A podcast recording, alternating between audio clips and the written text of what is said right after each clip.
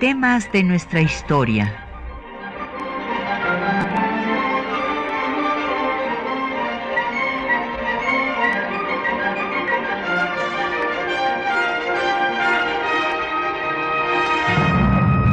Un espacio que difunde el conocimiento del pasado para comprender nuestro presente. Programa a cargo de la maestra Patricia Galeana.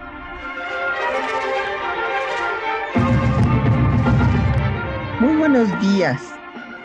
Pues eh, nada menos que un 7 de julio eh, se dio el manifiesto por parte del gobierno eh, de Benito Juárez, el manifiesto que explicaba una serie de leyes que se iban a dar para consumar pues la reforma, la reforma del Estado que habían buscado los liberales desde 1833 sin haber podido lograrlo por el grito de religión y fueros y la derogación de la legislación reformista de Valentín Gómez Farías de 33, pero ahora había llegado una tercera generación de liberales, encabezada por Benito Juárez, y van a dar eh, las eh, leyes que conocemos con mayúscula como leyes de reforma,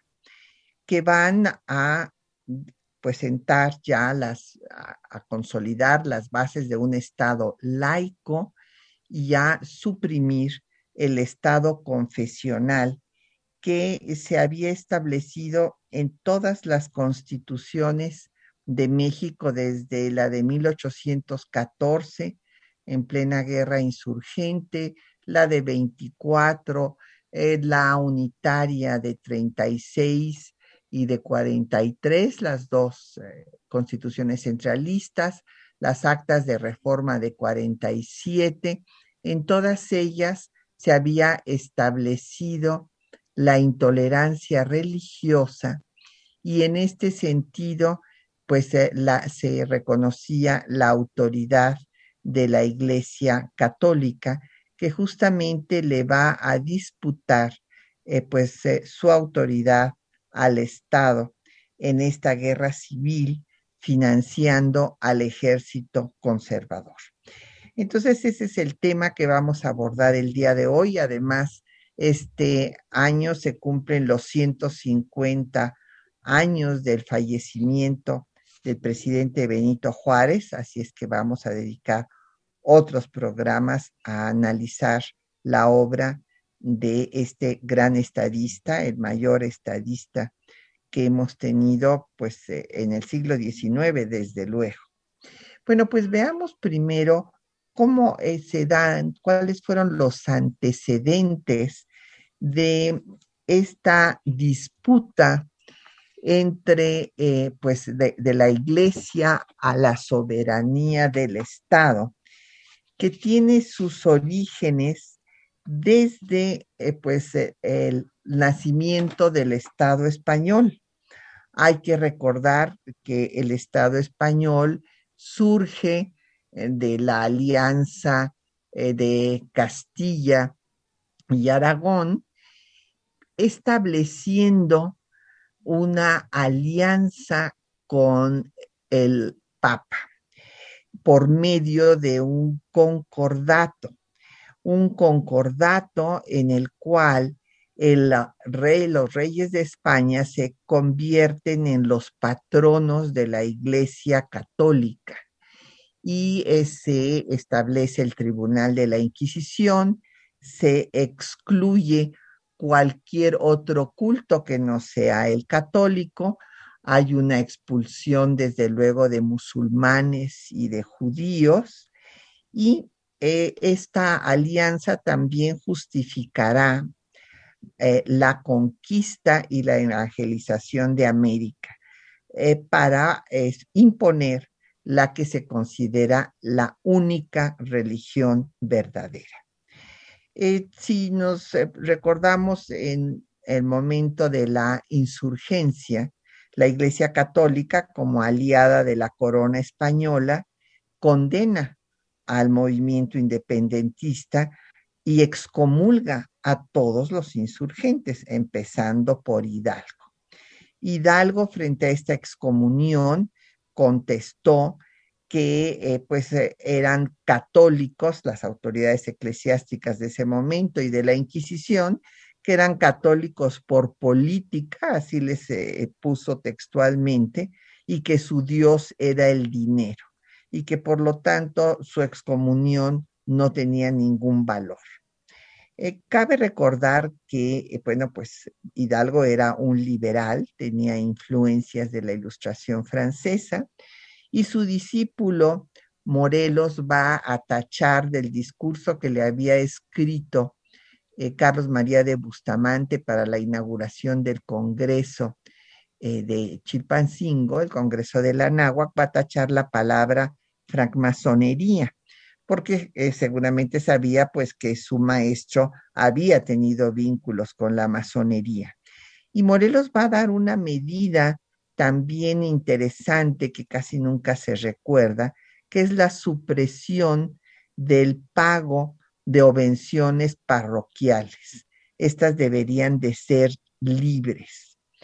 Eh, después que se consuma la independencia, viene el gran debate porque eh, los conservadores pues están de acuerdo en continuar con esta alianza con la iglesia, con esta mezcla entre los asuntos políticos y los eclesiásticos y eh, pues no van a cuestionar todos los privilegios que el clero había heredado desde la colonia y entonces estaban de acuerdo con que los mantuvieran. Mientras que los liberales van a demandar el ejercicio del patronato. O sea, señalan que es un derecho de los gobiernos de México ejercer esa autoridad sobre la Iglesia Católica que habían ejercido los reyes de España. Evidentemente, la Iglesia no acepta semejante posición, señala que es una concesión que puede dar la Iglesia eh, si es que así lo decide y que había decidido dársela a los reyes de España, pero no se la otorgaría a los gobiernos mexicanos. Y cabe destacar que eh, pues esto va a llevar a que haya una serie de confrontaciones entre las autoridades eclesiásticas y el gobierno, sobre todo cuando éste esté encabezado por liberales, como es el caso de 1833, eh, cuando Santana eh, pues se queda en su hacienda de Manga del Clavo argumentando problemas de salud y ocupa la vicepresidencia y empieza a gobernar, se hace cargo del gobierno Valentín Gómez Farías, que tenía como eh, pues, eh, colaborador, como ideólogo a José María Luis Mora, que eh, ambos consideraban, repito, que el patronato era un derecho.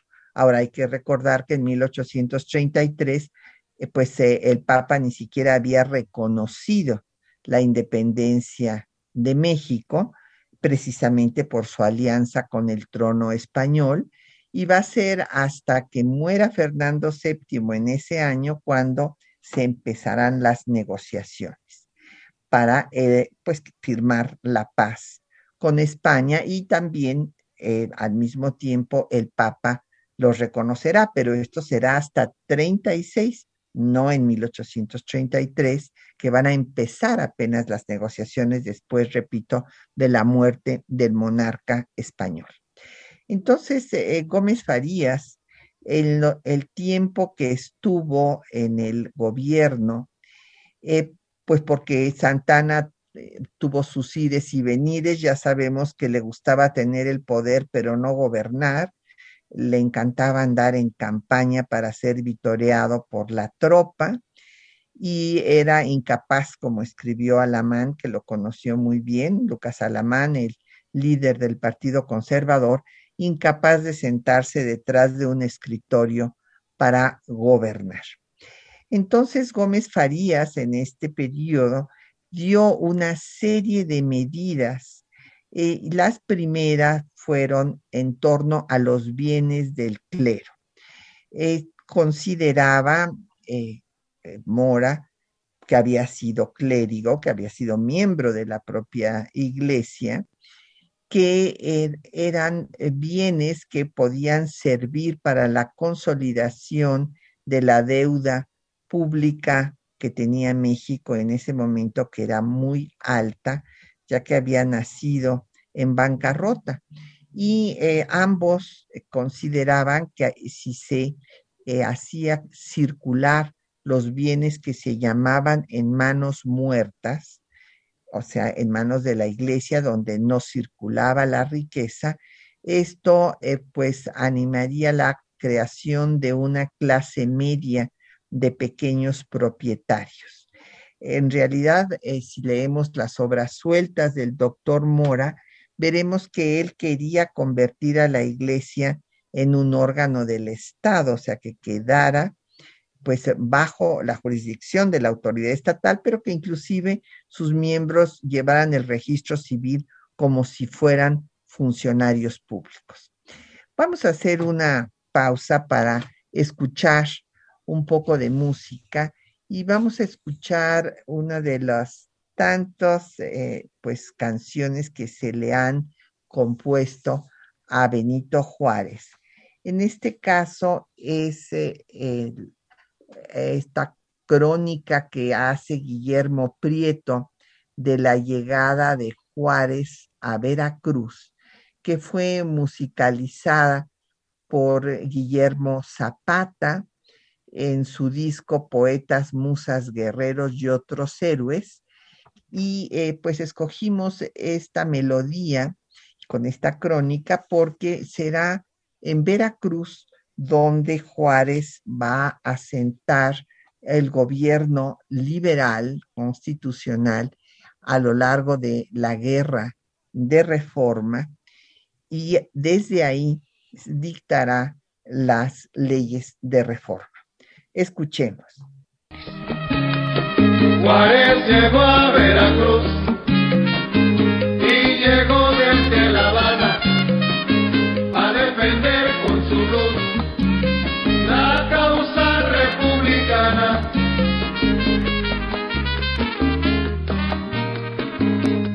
Pisó la familia enferma, la tierra veracruzana y entre vivas de contento y entre estrepitosas albas, las carochitas nerviosas de cachirulo y mascada y sus gruesos tabaquillos, las negras más desbocadas de la nacional milicia, no se diga ni palabra era una hoguera brillante, por lo valiente y lo guapa, que era una hoguera brillante, por lo valiente y lo guapa.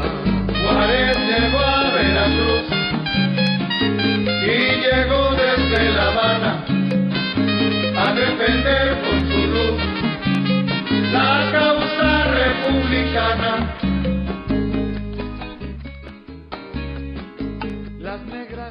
Bueno, pues nos han llegado ya preguntas eh, de nuestras radioescuchas. Nos da mucho gusto que nos hablen de Huizquilucan en el Estado de México. Viviana Cruz, que nos pregunta qué ideas pudo eh, pues tomar Juárez de Hidalgo.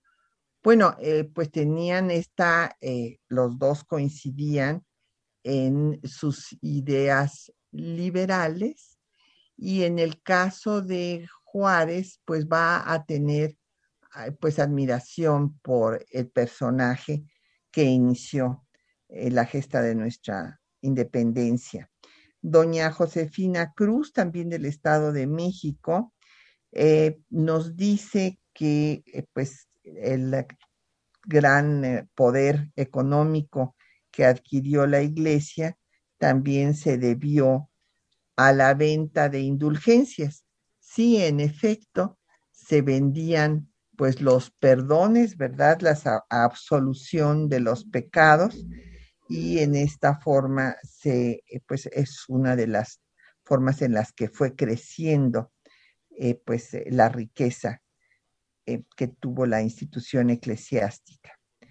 Y Citlali Leiva de Guadalajara nos pregunta que cuál es la ley más importante de las leyes de reforma. Bueno, pues eh, evidentemente todas son importantes. Yo creo que no podemos decir que una es más importante que la otra. Ahorita las vamos a analizar. Son eh, cuatro leyes y cuatro decretos. Eh, las cuatro leyes son primero la de la nacionalización de los bienes de la iglesia, en donde ya se establece la supresión de las corporaciones religiosas y eh, después la, y la separación entre los asuntos de la Iglesia y el Estado. Esto se reitera en la del matrimonio civil, después viene la del registro civil y eh, pues la que es fundamental, me, para contestarle a, a Citlali, es la última de las cuatro leyes de reforma que se da hasta que se ganó la guerra en diciembre de 1860 y es la ley de libertad de cultos. Esto fue pues eh, de la mayor trascendencia porque desde la conquista española se había establecido la intolerancia religiosa. Y mencionábamos que eh, pues eh, la segunda generación de liberales, tomando en cuenta que Hidalgo representa la primera, la segunda Gómez Farías y José María Luis Mora, pues justamente lo que quieren hacer, esta va a ser una diferencia con lo que hará Juárez, es eh, someter a la iglesia y al ejército a la autoridad del Estado. Y para ello va a dictar Gómez Farías una serie de leyes, entre ellas la de la secularización de los bienes de las corporaciones civiles y eclesiásticas. Aquí se ha, eh, pues después, atacado mucho a la ley Lerdo, que va a retomar esta misma línea de Gómez Farías, porque se eh, incluía a las corporaciones civiles y esto permitía que se despojara a las comunidades indígenas. Sin embargo, hay que decir que en la ley Lerdo de 56, que sigue el lineamiento de las leyes de Gómez Farías de 33, se eximía a las tierras comunales que servían justo pues para las comunidades indígenas y para su sustento. Sin embargo, cuando se incorporó a la Constitución de 57, se le quitó el artículo octavo a esta ley y sí se prestó desde luego a despojos. Tan es así que el propio Juárez y antes Comonfort dieron circulares para evitar estos atropellos, porque pues en un país en donde nunca se había cumplido la ley, pues resulta que esta ley sí la querían cumplir para pues apoderarse de tierras. Entonces, el problema de la tierra pues es un problema que ha estado presente en la historia de México desde Hidalgo. Por eso Hidalgo habla de restituirle sus tierras a los naturales. Y eh, pues aquí en el caso de la reforma de Gómez Farías de 33, lo que querían es que estas tierras que estaban eh, pues eh, en manos de la iglesia sin producir, sin circular, que pudieran inyectar capital al venderse, al secularizarse, a la economía que estaba en bancarrota. Por otra parte, pues en 33 se acabó con el monopolio educativo de la iglesia, se creó la Dirección para Instrucción Pública en el Distrito Federal y en los territorios, también eh, seis escuelas que fueron el origen después de las eh, instituciones que va a reunir Justo Sierra para crear la Universidad Nacional de México, desde la Escuela de eh, Estudios Preparatorios.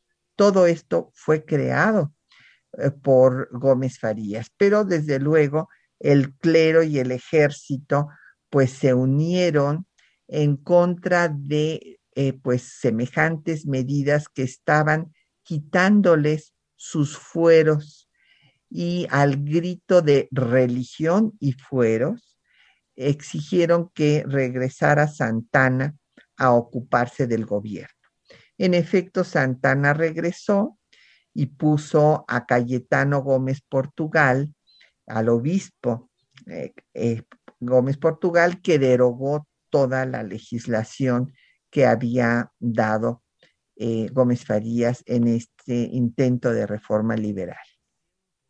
Después de esto vienen dos constituciones centralistas, la de 36 y 43, y eh, eh, Santana llega a establecer en su último gobierno pues un régimen, pues podríamos llamarlo dictatorial porque va a gobernar sin constitución y eh, pues incluso en el plan de Soquiapan se le proclama emperador como Antonio I.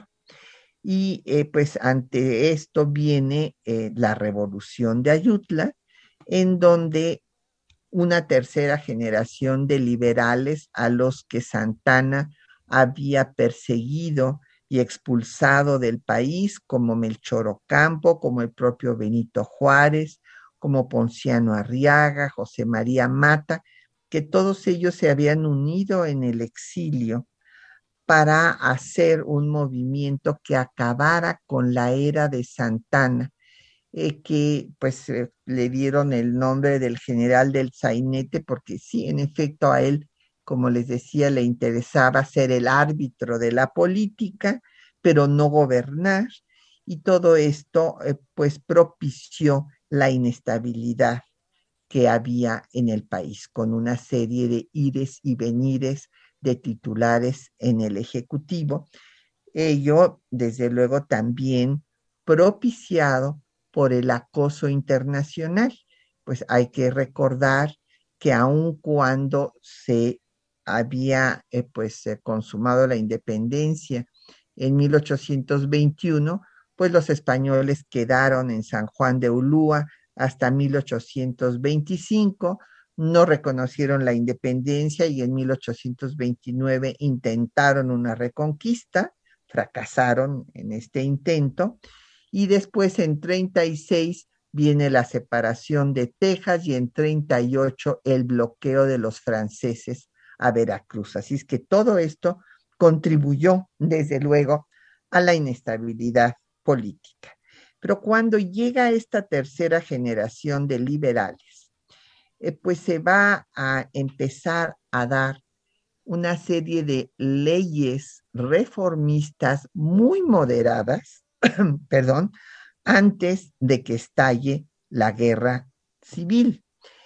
Eh, vamos a tener que la primera de estas leyes va a ser la ley Juárez, conocida así porque eh, Benito Juárez fue el ministro de Justicia y Negocios Eclesiásticos en el gobierno de Juan Álvarez, al triunfo de la revolución de Ayutla que sacó a Santana del poder. Y esta ley que se dio en noviembre de 1855 va a causar, como el mismo Juárez escribió, va a ser la chispa que enciende la rebelión clerical nuevamente, porque él pretende establecer la igualdad jurídica entre los mexicanos, suprimiendo los tribunales especiales y evitando que los tribunales eclesiástico y militar ventilen delitos del orden común. Esto, pues, desde luego suprime los fueros que tenía el clero y el ejército. El propio Juárez dijo que era una ley incompleta e imperfecta porque a él le hubiera gustado suprimir totalmente los eh, tribunales eclesiásticos y militares. Inclusive fue muy discutida esta ley en el constituyente de 57. Sin embargo, pues hizo que se levantara un ejército conservador financiado por el obispo de Puebla, Pelagio Antonio Labastida y Dávalos, para derrocar al gobierno liberal. Vamos a hacer una pausa para escuchar el manifiesto de las leyes de reforma, que no haya una confusión. O sea, primero hay una serie de leyes reformistas moderadas anteriores a la constitución de 57 y después, cuando se promulga la constitución de 57, al no establecer la intolerancia religiosa y al facultar al Estado para legislar, legislar en materia de culto, entonces es cuando se inicia la guerra civil, ya que la Iglesia condena a esta constitución y niega los sacramentos, eh, excomulga a todo aquel que haya jurado dicha constitución y van a ver, el país se va a escindir en dos gobiernos, el conservador y el liberal eh, constitucional encabezado por Juárez y entonces se darán las leyes de reforma con mayúscula y vamos a escuchar el manifiesto que eh, lanza el gobierno de Juárez para explicar el porqué de esta legislación.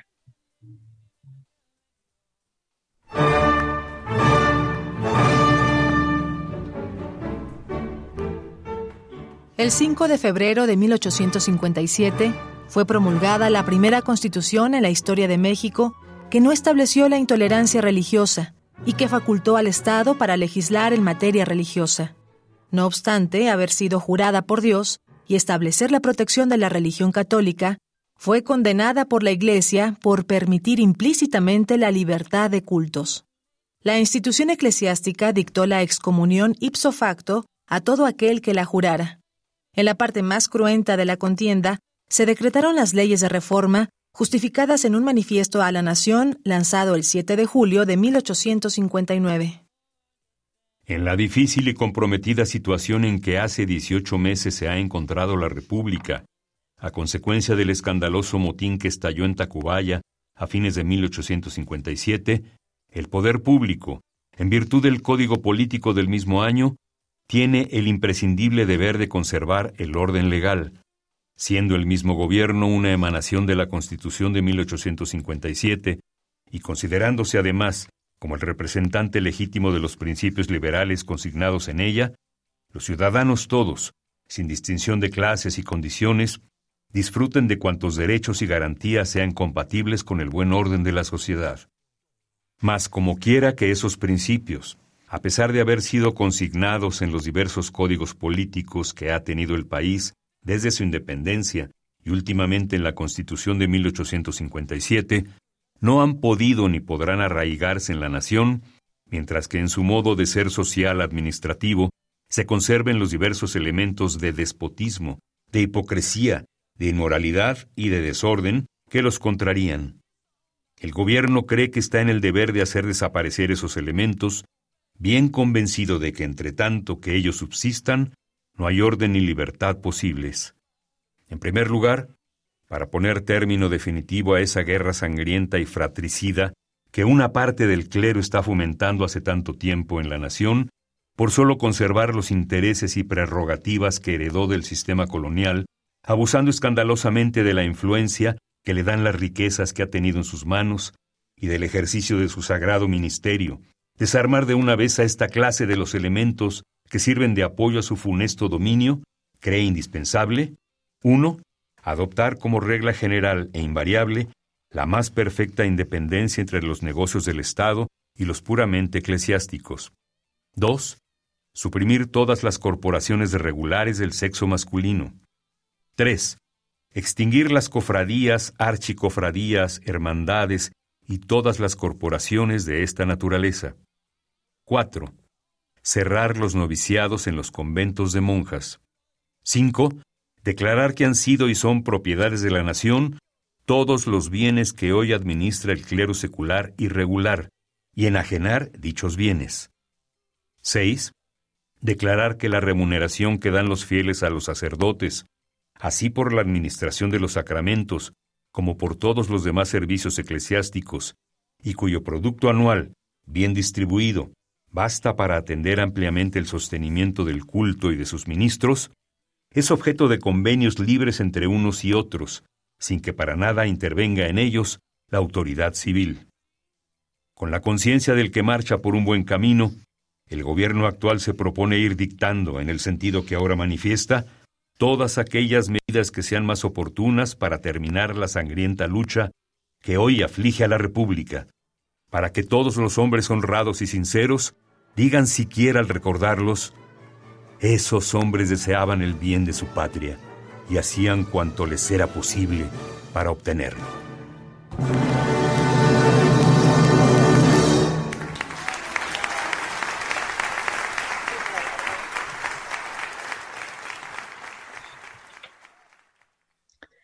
Bueno, pues ahí escucharon ustedes el manifiesto, y repito, para que no vaya a haber confusión, de las leyes de reforma que se dieron en plena guerra civil.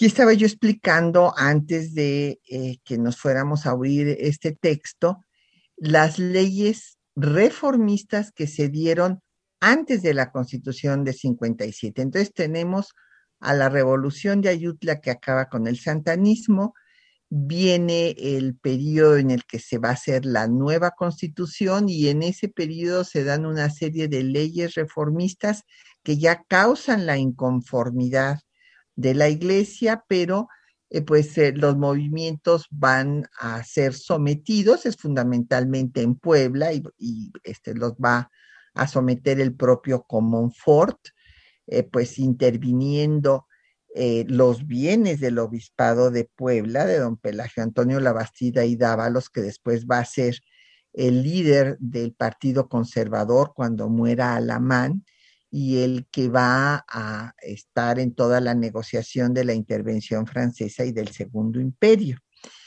Y en ese periodo, pues además de la ley Juárez, eh, que además, eh, eh, pues de que fue condenada por las autoridades eclesiásticas, el propio Papa Pío IX la condenó en un consistorio secreto, pues hubo otras leyes eh, reformistas también moderadas, eh, como la ley Lerdo de desamortización de, las, de los bienes de la iglesia, que ya este, pues había yo eh, mencionado que sigue la línea de Gómez Farías, se establece la ley La Fragua, que explicaba nada más que se iban a hacer eh, oficinas para registrar a la ciudadanía en los lugares donde no hubiera parroquias. Fíjense ustedes qué moderados. En la ley Lerdo era secularización, ya después en las leyes de reforma en plena guerra civil va a ser nacionalización, que hay una gran diferencia. Eh, la ley Lerdo nada más establecía registro civil donde no hubiera parroquias. Ya después en la ley del registro civil de 1859, ya el registro quedaría en manos del Estado y ya no participaría la iglesia. Entonces, eh, pues viene la constitución y después esta constitución es condenada por la iglesia y estalla la guerra de reforma y las leyes que vamos ahora a analizar. Y eh, pues también quiero eh, contestar a los comentarios de nuestros radioescuchas. Don Jorge Morán, de aquí de la Ciudad de México, nos dice que prácticamente no se conoce eh, y no se difunde en, los libros de texto en la vida de José María Luis Mora. Eh, pues sí, tiene usted razón, don Jorge, no, no se le da ahí ninguna pues la importancia que, que tuvo, pero yo destacaría a Valentín Gómez Farías, que fue un luchador incansable en defensa del federalismo y de estas ideas liberales y que uno de sus últimos actos era justamente firmar eh, pues eh, la constitución de 1857 como diputado por Zacatecas y va a exclamar que ese es su testamento porque ya estaba muy enfermo. Eh, Jaime González de Iztapalapa nos dice que acaba de descubrir el programa, pues qué bueno, don Jaime, para que nos escuche. Es todos los viernes, no es todos los días, sino todos los viernes. Don, doña Daniela Guerrero de Cuernavaca nos dice que qué bueno que explique yo la diferencia entre la revolución de Ayutla y la guerra de reforma, porque es algo que luego se confunde. Sí, hay que ver por eso es tan importante el estudio de la historia y una herramienta fundamental es estudiar eh, cronológicamente todos los hechos porque va uno dando cuenta de la causa y efecto y cómo se va desarrollando, en este caso, el proceso de la reforma liberal. Entonces, eh, pues había yo señalado que eh, las leyes anteriores a la Constitución de 57 fueron moderadas. Estas se incluyeron en la Constitución que por primera vez dentro de todas las constituciones de México dejó implícita, no explícita porque perdieron la votación los liberales como Ponciano Arriaga que propusieron que se estableciera la libertad de cultos, entonces simplemente no se estableció la intolerancia, por lo que, claro, la iglesia se dio cuenta que lo que no estaba prohibido estaba permitido y por eso es que condenaron a la constitución de 57. Eh, justamente el primero que lanza, eh, se lanza en contra de esta constitución, pues es el arzobispo Lázaro de la Garza, todo el episcopado, como les digo, se niega la absolución a quienes hayan jurado esta constitución y empieza pues eh, la guerra civil de reforma. ¿Cómo se da este proceso? Bueno, pues primero Comonfort había estado reprimiendo los brotes de rebelión que había armado eh, pues la iglesia con los conservadores pero resulta que hubo un plan eh, de el general Zuluaga, el plan de Tacubaya, que eh, ponía a Comonfort como presidente, pero desconocía la constitución.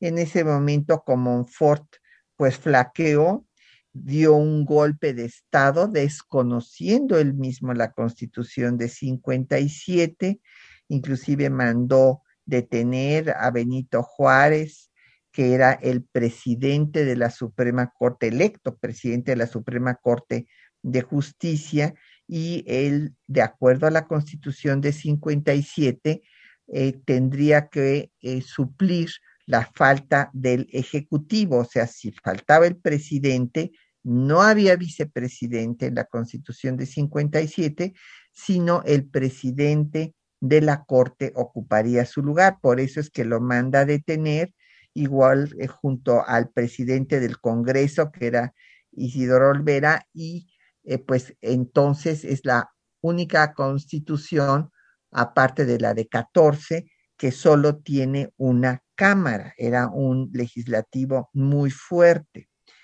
Eh, pero pues resulta que después Zuloaga decide rebasar a Comonfort lo desconoce y entonces Comonfort libera a Juárez y se va.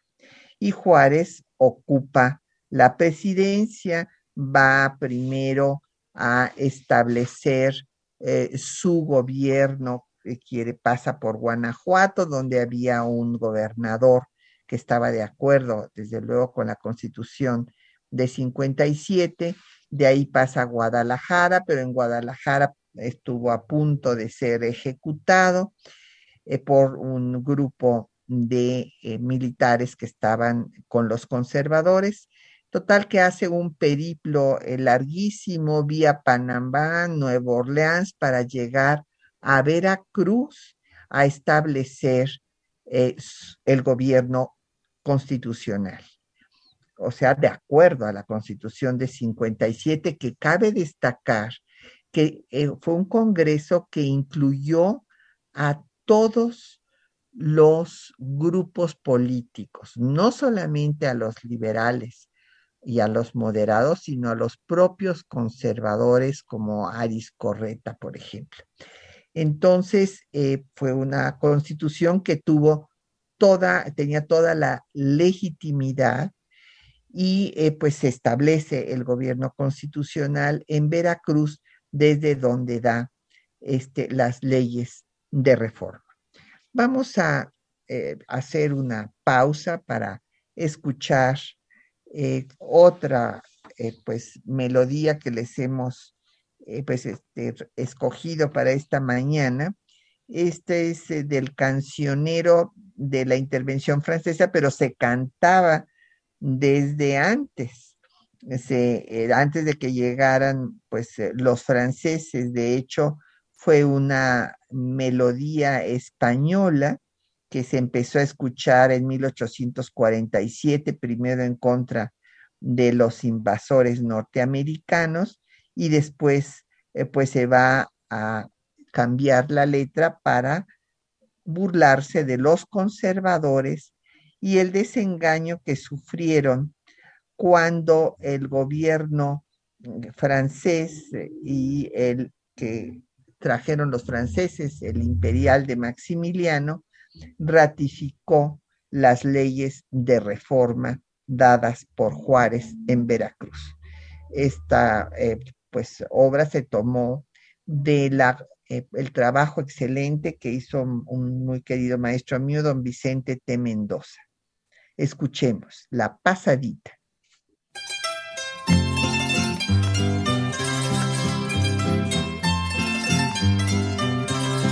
Una cosa es cierta, y es que en un tristras triunfó ya el partido anticlerical por eso las viejas rabiosas están, pero yo me río, contestó jaja. Ya la pasadita, tandarindarán, ya la pasadita, tandarindarán. El último golpe ha estado formal, le quitan al clero la enseñanza ya. Adiós seminario y universidad, que viva el progreso, déjame gritar. Ya la pasadita, tandarindarán, ya la pasadita, tandarindarán. Un señor obispo de muchos que hay, contra las reformas protestó locuaz y de esa protesta que resultará de fijo le echaron algún muladar. Y a la pasadita tandarindarán, y a la pasadita tandarindarán. Porque tal empeño, tal tenacidad de los que pretenden andar para atrás, en lugar de estorbos, como siempre dan, no mejor les será unirse y marchar. Y a la pasadita tandarindarán, y a la pasadita tandarindarán. Sabéis que resulta si no camináis, que los extranjeros todo abarcarán, que de afuera tontos muy pronto vendrán, que de vuestras casas os han de arrojar. Y a la pasadita tandarindarán, y a la pasadita tandarindarán, que a la pasadita tandarindarán. Bueno, pues ahí este, oyeron ustedes esta canción de la pasadita. Y nos han llegado más preguntas. Doña Erlinda Sánchez eh, dice que cómo tomó la sociedad eh, pues estas leyes de reforma, que si no las tomó como un ataque a la iglesia y al eh, culto católico. Pues sí, doña Erlinda, ese fue el problema. Eh, la iglesia presentó a estas leyes como un ataque a la religión católica y a Juárez como si fuera Satanás que quería acabar con el catolicismo cuando él mismo era católico. Aquí hay que distinguir, qué bueno que me hace usted esta pregunta, porque distinguir dos conceptos. Estos liberales eran mayorita, vamos, casi unánimemente católicos. Eh, solamente Ignacio Ramírez, por ejemplo, el nigromante, había eh, pues hecho su discurso de ingreso en la Academia de Letrán diciendo que Dios no existía y que los seres humanos eh, se sostenían a sí mismos, pero todos los demás eran católicos, incluido Juárez. Y lo que pasaba es que eran anticlericales. ¿Qué es el clericalismo? El clericalismo es la utilización de la calidad sacerdotal para hacer política, que ha sido condenado en algunas etapas de la historia de la Iglesia Católica por los mismos teólogos y papas. Ha habido papas que, al contrario, que han promovido las actividades políticas de la Iglesia, pero hay otros que las han condenado porque han dicho que eso no es el objetivo del sacerdocio y que distrae de lo que debe ser pues la, vida espiritual. Entonces, eh, sí, en efecto, hubo, eh, eh, le dieron la, la, iglesia, que era la que tenía pues el monopolio educativo, porque apenas se van a dar las leyes, pues nuevas leyes de instrucción pública para establecer la educación laica. entonces, en ese momento, pues toda la educación la manejaba la iglesia. Entonces la población pues oye lo que les dicen los eh, curas en el confesionario y desde el púlpito, condenando a todas las leyes de reforma y condenando a los liberales. Es por esto que en un principio, pues eh, eh, los miembros de la población en general van a estar de acuerdo con el establecimiento del imperio de Maximiliano. Y va, la iglesia presentó a la iglesia católica como la salvadora, perdón, a la intervención francesa como la salvadora de la iglesia católica. Entonces, en un principio, la población, pues, recibió a los franceses, inclusive en Puebla se le hizo un un bajo palio al general Forey cuando toma Puebla y había repiques de campanas cada vez que ganaban los franceses, porque esto es lo que le había dicho la iglesia. todos los miembros de la iglesia decían que los franceses venían a salvar a la religión católica perseguida por Juárez, pero ¿qué creen? Que lo primero que hace Forey cuando llega a la Ciudad de México es declarar que Napoleón III vería con buenos ojos el establecimiento de la libertad de cultos, principio fundamental de todas las sociedades modernas. Entonces, literalmente, pues el clero apoyó a la intervención francesa sin darse cuenta que estaban poniéndose en manos de un liberal como Napoleón III, orgulloso de su origen revolucionario y que Maximiliano también y no iba a poner Napoleón a un hombre conservador que no era afín a sus ideas, si él era el que estaba financiando el establecimiento del segundo imperio con su ejército y con sus recursos.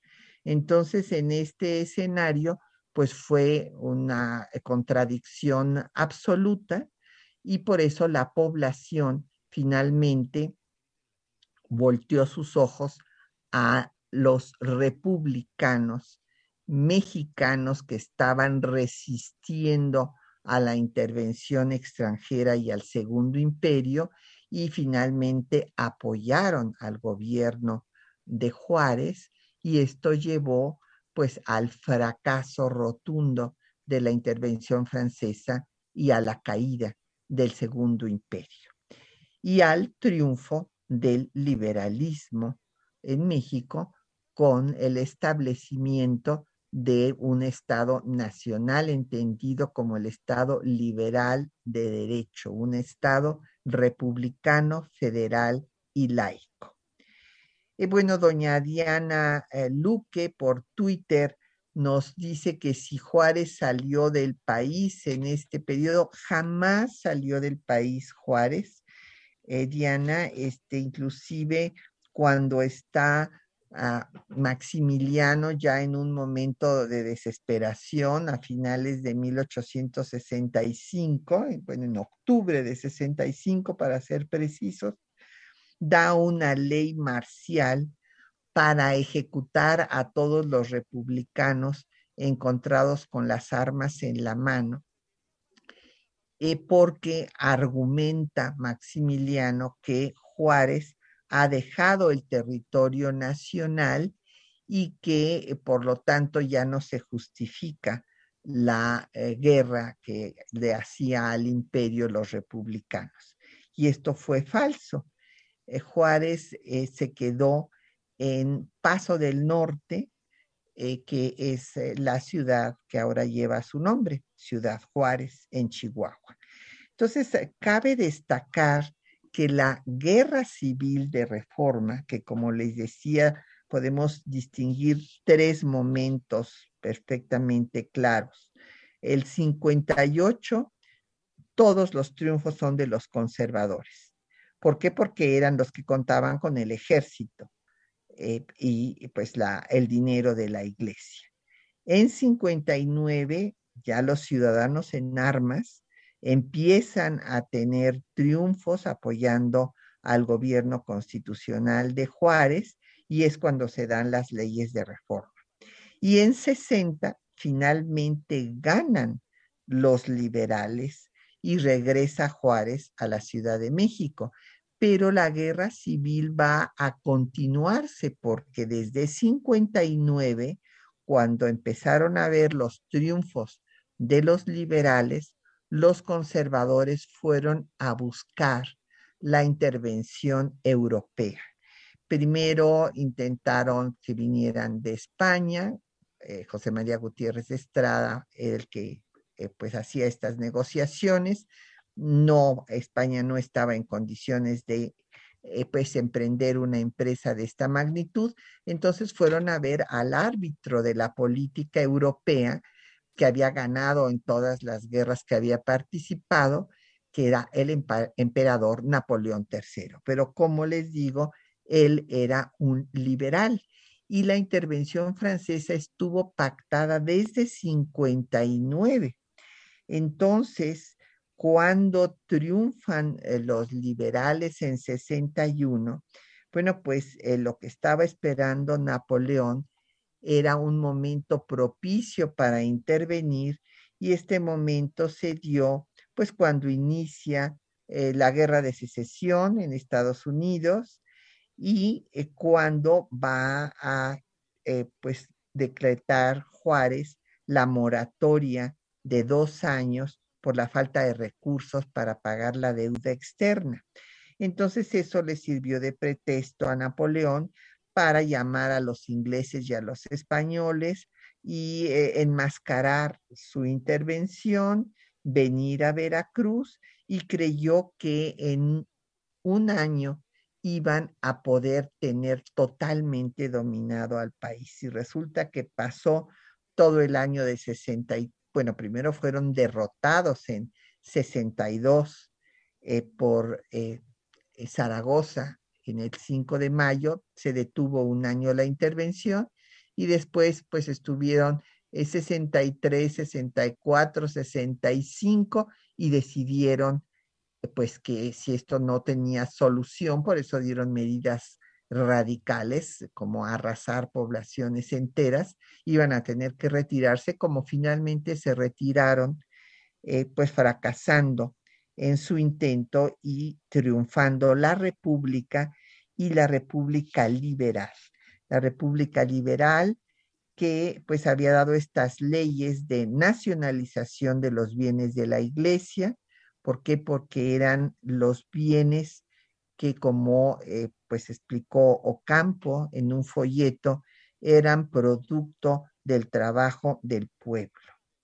Y la separación total entre los asuntos de la iglesia y del Estado, estableciendo un Estado laico pues eh, lamentablemente ya se nos acabó el tiempo. Seguiremos con estos temas en el próximo programa dentro de ocho días que vamos a recordar la vida y la obra de Benito Juárez.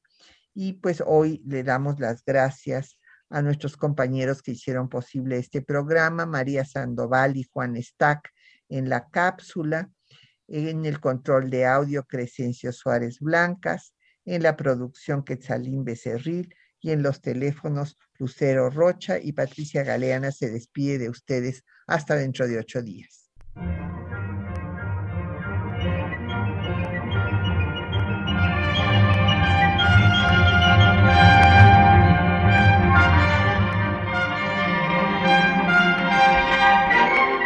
Temas de nuestra historia